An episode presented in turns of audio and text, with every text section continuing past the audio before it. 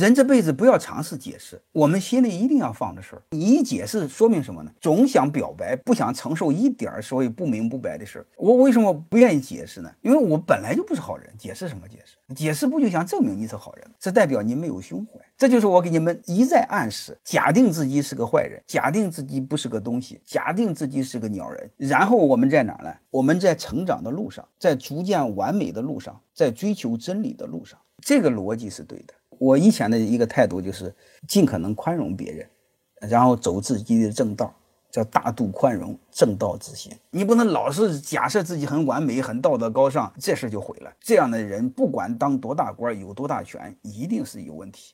欢迎各位同学的收听，可以联系助理加入马老师学习交流群：幺八九六三四五八四八零。